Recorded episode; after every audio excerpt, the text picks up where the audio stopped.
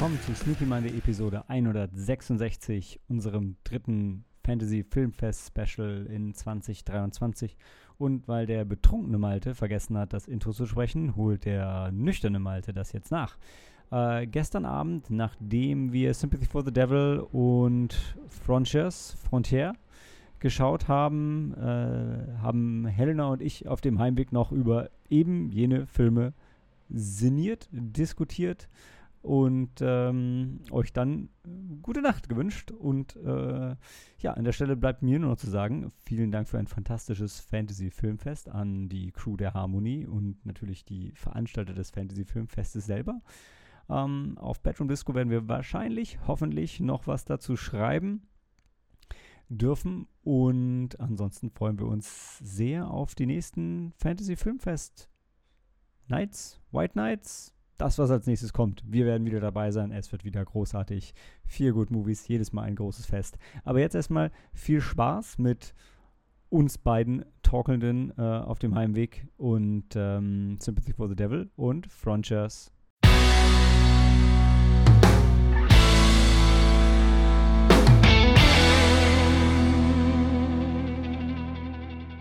Sympathy for the Devil. Und ich würde einsteigen mit Woo! Aber mehr so Woo! So wie Nicolas Cage, wenn du so, Ja. so wie Little Nick, wenn er so richtig ausrastet. Habe ich den Tonlevel richtig? Ja, äh, in, ähm, Young Nick, in, äh, mit der, den wir in der Sneak gesehen hatten. Der andere Cage-Film. Mit dem jungen Nicolas Cage. Der, der Cage. Oh, come on. Der, der Nicolas Cage. Und wie hieß er denn noch? Der, wo auf der Insel ist. Und hier Pedro Pascal kommt vorbei und die zwei haben die Time of their life. Ähm, ja, jetzt weiß ich, welchen du meinst. Ähm, Massive Talent, irgendwie so. The Unbearable Weight of Massive Talent. Genau, so wollte ich in den Podcast einsteigen. Habe ich nicht geschafft. Außerdem haben wir da eine Chore verloren, was auch schade ist, weil wir den größten Nicolas Cage-Fan verloren haben damit. Ähm, temporär. Temporär verloren. Ja, aber schon ziemlich lange, ehrlich gesagt. Ähm, aber Sympathy for the Devil war. Ich habe mich über ein paar Dinge aufgeregt, aber ich muss sagen, er hat auf jeden Fall krass geliefert, was den Titel ange angeht, oder? Ja. Habe ich nicht kommen sehen. Nee, hat keiner von uns kommen sehen. Twist. Uhuhu. ähm, ja, ähm, nee, es gibt einen Twist auf jeden Fall. Ähm, äh, aber, naja, auch ein bisschen so ein paar. Und der Film ist super konsequent, super geiler. Nicolas Cage macht super viel Spaß über lange Zeit, nimmt er dann auch ein bisschen mit. Ich gehe mit der Message vom Film, wie gesagt, nicht mit. Da haben wir eben auch schon drüber geredet. Das ist, ich weiß nicht, was mein moralisches Takeaway von dem Film ist, aber Ich glaube, es gibt keins. Also, ich meine, irgendwie ist es, ich glaube, ja, es gibt kein äh, moralisches Takeaway, beziehungsweise musst du dann selbst, also für dich, äh, dein, dein mora- moralisches Takeaway finden. Weil mir fällt jetzt das Wort dafür nicht ein. Aber ich möchte halt nicht zu sehr äh, ins Detail gehen, weil jetzt ist mir gerade wieder was eingefallen. Äh, aber das möchte ich jetzt hier nicht erwähnen, weil dann ist ja der Film. Ich möchte den Film nicht. Dann gehen wir gleich nochmal ganz kurz auf die Spoiler Street. Aber vorher, ähm, nee, es war ein sehr guter Film. Grundsätzlich geht es um. Puh, Ja, also der eine Typ ist unterwegs zu seiner Frau, äh, die gerade äh, ihr zweites Kind kriegt und es gibt Komplikationen und yada yada yada. Und äh, dann entführt ihn Nicolas Cage. Nicht nur, nicht nur, also nicht nur ein, also nicht der typische Nicolas Cage, sondern äh, ein äh, überdrehter Nicolas Cage. Warte, Ist das nicht der typische Ja, Nicolas Cage? Natürlich, wenn du den Film siehst, dann denkst du mir, puh, der Regisseur, der hat anscheinend hat er Nicolas Cage im Kopf gehabt, hatte sich dann ein paar äh, Zeilen irgendwie aufs Papier gebracht und hat dann hat wahrscheinlich dann mit Nicolas Cage zusammen halt dann das drumherum. Moment, Moment, Ca- Cage hat auch produziert. Also, also äh, ich glaube, der war ja schon, der hat schon auch Mitspracherecht gehabt, aber trotzdem mutig, Nicolas Cage. Also es ist nicht nur, er inszeniert nicht nur sich selbst, obwohl er sich auch schon sehr selbst inszeniert.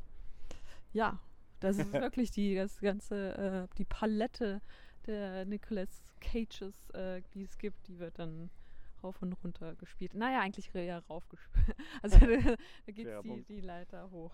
Ja. Nee, macht Spaß. Und dann äh, biegen wir ganz kurz nach der Empfehlung, die wir beide, glaube ich, irgendwie mehr oder weniger abgeben, Ja. Kurz in die Spoilers. Was ist dir gerade aufgefallen? Naja, mir ist aufgefallen, dass, ähm, okay, Spoiler, Spoiler, Spoiler. Man hat ja zu Beginn, ähm, denkt man, Nicolas Cage sei der Böse und der äh, Mann, den er entführt, der gerade zu seiner, er gerade seinen, seinen kleinen Sohn dann irgendwie wieder zur, zur Großmutter gebracht hat und jetzt zur Frau fährt, dass der der Gute ist. Ähm, aber dann irgendwann merkt man, dass es sich dreht. Und ich meine, ähm, das ist ja doch das, also das ist diese moralische Frage, die, mal- die dann aufgeworfen wird. Nicolas Cage hat etwas erfahren, was ihn zu dem gemacht hat, der er jetzt ist. Und äh, das kannst du dann bei, ähm, auf die andere Figur halt dann, da kannst du es halt umdrehen. Er, er war der, der das halt,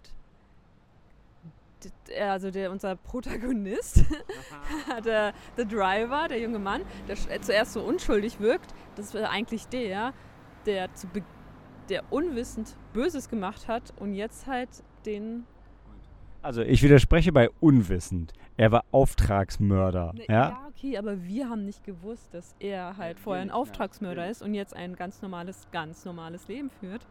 Und Nicolas Cage hat vorher ein ganz normales Leben geführt, ein ganz normales, einfaches Leben und ist jetzt quasi zum Mörder geworden. Also es ist quasi so, so ein, ja, es spiegelt sich ein wenig. Ja, das stimmt, das stimmt. Ich habe mich extrem abgearbeitet an dieser Thematik mit Auftragskiller und dann bringen sie wieder keine Frauen und Kinder um und, aha. und eine Menge andere Leute sterben und deren Tode werden im Film irgendwie nicht so für wichtig genommen, so wie ich mir es wünschen würde. Obwohl, ja, beim ersten Mal ist es schon schockiert und man selber auch. Aber danach, gerade dass die auch noch so gerechtfertigt werden, finde ich schwierig. Ich weiß nicht, ob sie gerechtfertigt ist. Das ist ja, ich glaube, das ist mein moralisches Takeaway. Gerechtfertigt irgendwas das Morden eines, also den, den, den Tod eines anderen Menschen. Nee, tut's nicht, aber dann gib mir halt nicht, dann stell dich nicht dahin und sag mir, lass nochmal den, den einen Schwuchtel nennen und ihn, und danach wird er umgebracht. Und die, die vermeintlich nichts getan haben, halt nicht. Also da ist der Film nicht so konsequent, aber vielleicht spielt er auch, vielleicht ist er auch so clever, dass er super gut mit uns spielt. Aber ich fand's halt schade, weil er, Clever war, glaube ich nicht. ja, aber, da, da, aber, aber ne, könnte, könnte man ihm, man könnte ihm unterstellen, Ja. dass er so clever war. ja. Also Nicolas Cage war clever, weil damit hätte niemand gerechnet, dass mit dem, mit dem Twist am Ende. Nee, nee, ich auch nicht. Und den spielt er auch gut aus. Ich fand's nur dann, da fand ich es dann so ein bisschen traurig, weil äh, wir sind ja immer noch im Spoilerbereich, dann war Nicolas Cage irgendwie schon so ein bisschen traurig und alt und halb tot und ich habe gedacht, naja, also als er da so lag, haben wir gemerkt, ey, das ist jetzt kein fairer Kampf zwischen den beiden. Also äh, da hat man einfach gemerkt, dass es an sich Quatsch ist. Also weil in, also weil in so einem, muss ja nicht mal ein fairer Zweikampf sein, aber äh, da habe ich einfach so, puh, eigentlich hat er ihm nichts entgegenzusetzen, weil er so, weil er halt wirklich, weil er halt alt ist. Und ich meine es Ja, gar nicht aber böse, warum aber muss das ein Zweikampf sein? Ich meine, muss es nicht, aber der Film inszeniert es ja als Zweikampf. ja, Und da, das da ist das wieder ist. das ja, ist, das ist, da bricht es dann vielleicht, ja. Also, ja, aber es ist jetzt auch nicht so ultra wichtig. Aber das war einfach nur für mich so in dem Moment so, puh, jetzt ist er aber so gar nicht mehr gefährlich.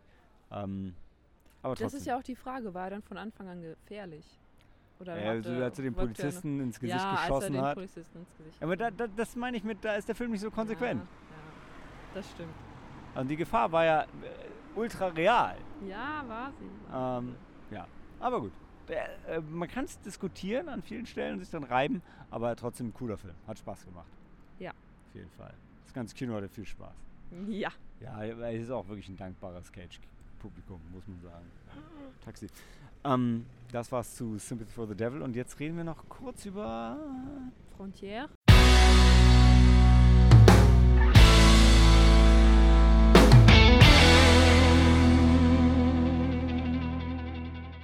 Frontier. Frontière. Frontier. Ja, lass uns direkt ansteigen. Ich muss ich stoppen und wieder Aufnahme drücken. Fronch. Front. Frontiers. Ja. Noch ein französischer Film, aber diesmal French-Canadian. Ich hätte keine Ahnung, worum es geht. Ich bin auch hinterher immer noch ein bisschen lost. Er war irgendwie schön und ergreifend. Vier Schwestern leben. fünf- Mutter und drei Ja, Schwestern. drei Schwestern und äh, die eine Schwester hat eine Tochter im Teenageralter und die leben auf einer Farm in, in der Grenze zwischen Kanada und den USA. Und dann gibt es einen Geist und Trespasser Ja, und Fugitives ja, also und es Jäger.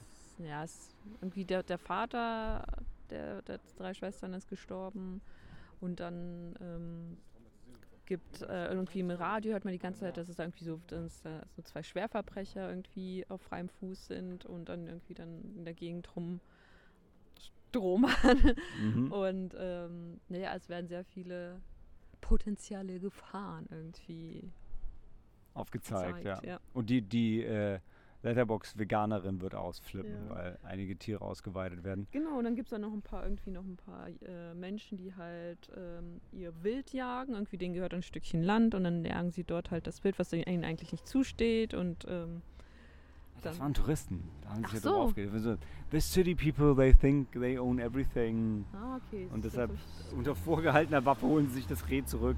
Diese ganze Reh- und Jagdsache ist auch irgendwie eine Metapher, glaube ich, in dem Film gewesen, oder? Weil das immer, also weil der Vater ja auch in einem Unfall gestorben ist mit einem Reh und Ja, das ist alles sehr bedeutungsschwanger, sehr ruhig.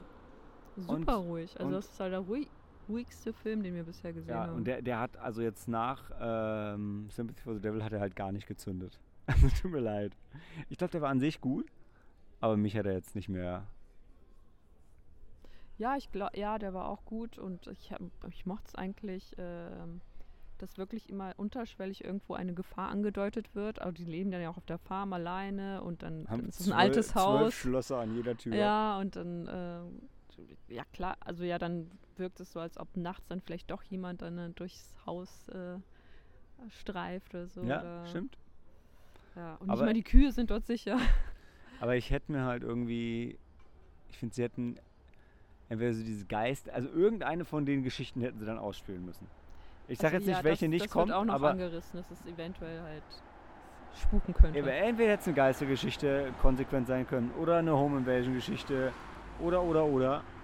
Aber, Aber, dann gibt es auch einen Twist. so ein bisschen verpufft es einfach. Und dann Der Twist. der Twist verpufft, ja. Ja, ist ja. Und dann ist der Film vorbei und es ist halt nett und ruhig. ja. Frontier. Ja. Also Sympathy for the Devil wäre der geilere Abschluss gewesen. Ja. Aber er war auch gut. Die Franzosen und die Französisch-Kanadier haben geliefert. Ja, und das war unser Fantasy Filmfest 2023, oder? Ja. Wenn uns nicht nur irgendwie reinschleichen. Es gibt noch ein paar Filme hier, aber das waren alle, die wir gesehen haben. Wahrscheinlich alle, die wir sehen werden. Ja. Und deshalb, es ist spät. Für uns und für euch. Handy aus. Und Film ab. Gute Nacht. Gute Nacht.